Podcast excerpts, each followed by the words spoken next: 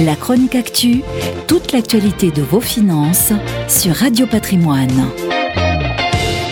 En ce début d'année 2021, l'acteur Omar Sy à la côte.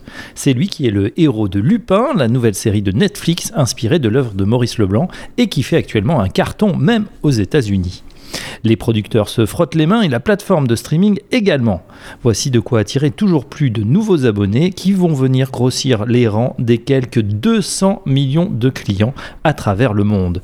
Le petit écran est le grand gagnant de cette étrange période où cafés, restaurants, mais aussi musées, cinéma et théâtre sont fermés. Netflix a ainsi engrangé au cours du seul quatrième trimestre 2020 plus de 36 millions d'abonnés, tandis que son concurrent américain Disney ⁇ comptait en fin d'année plus de 87 millions d'abonnés seulement 13 mois après sa création.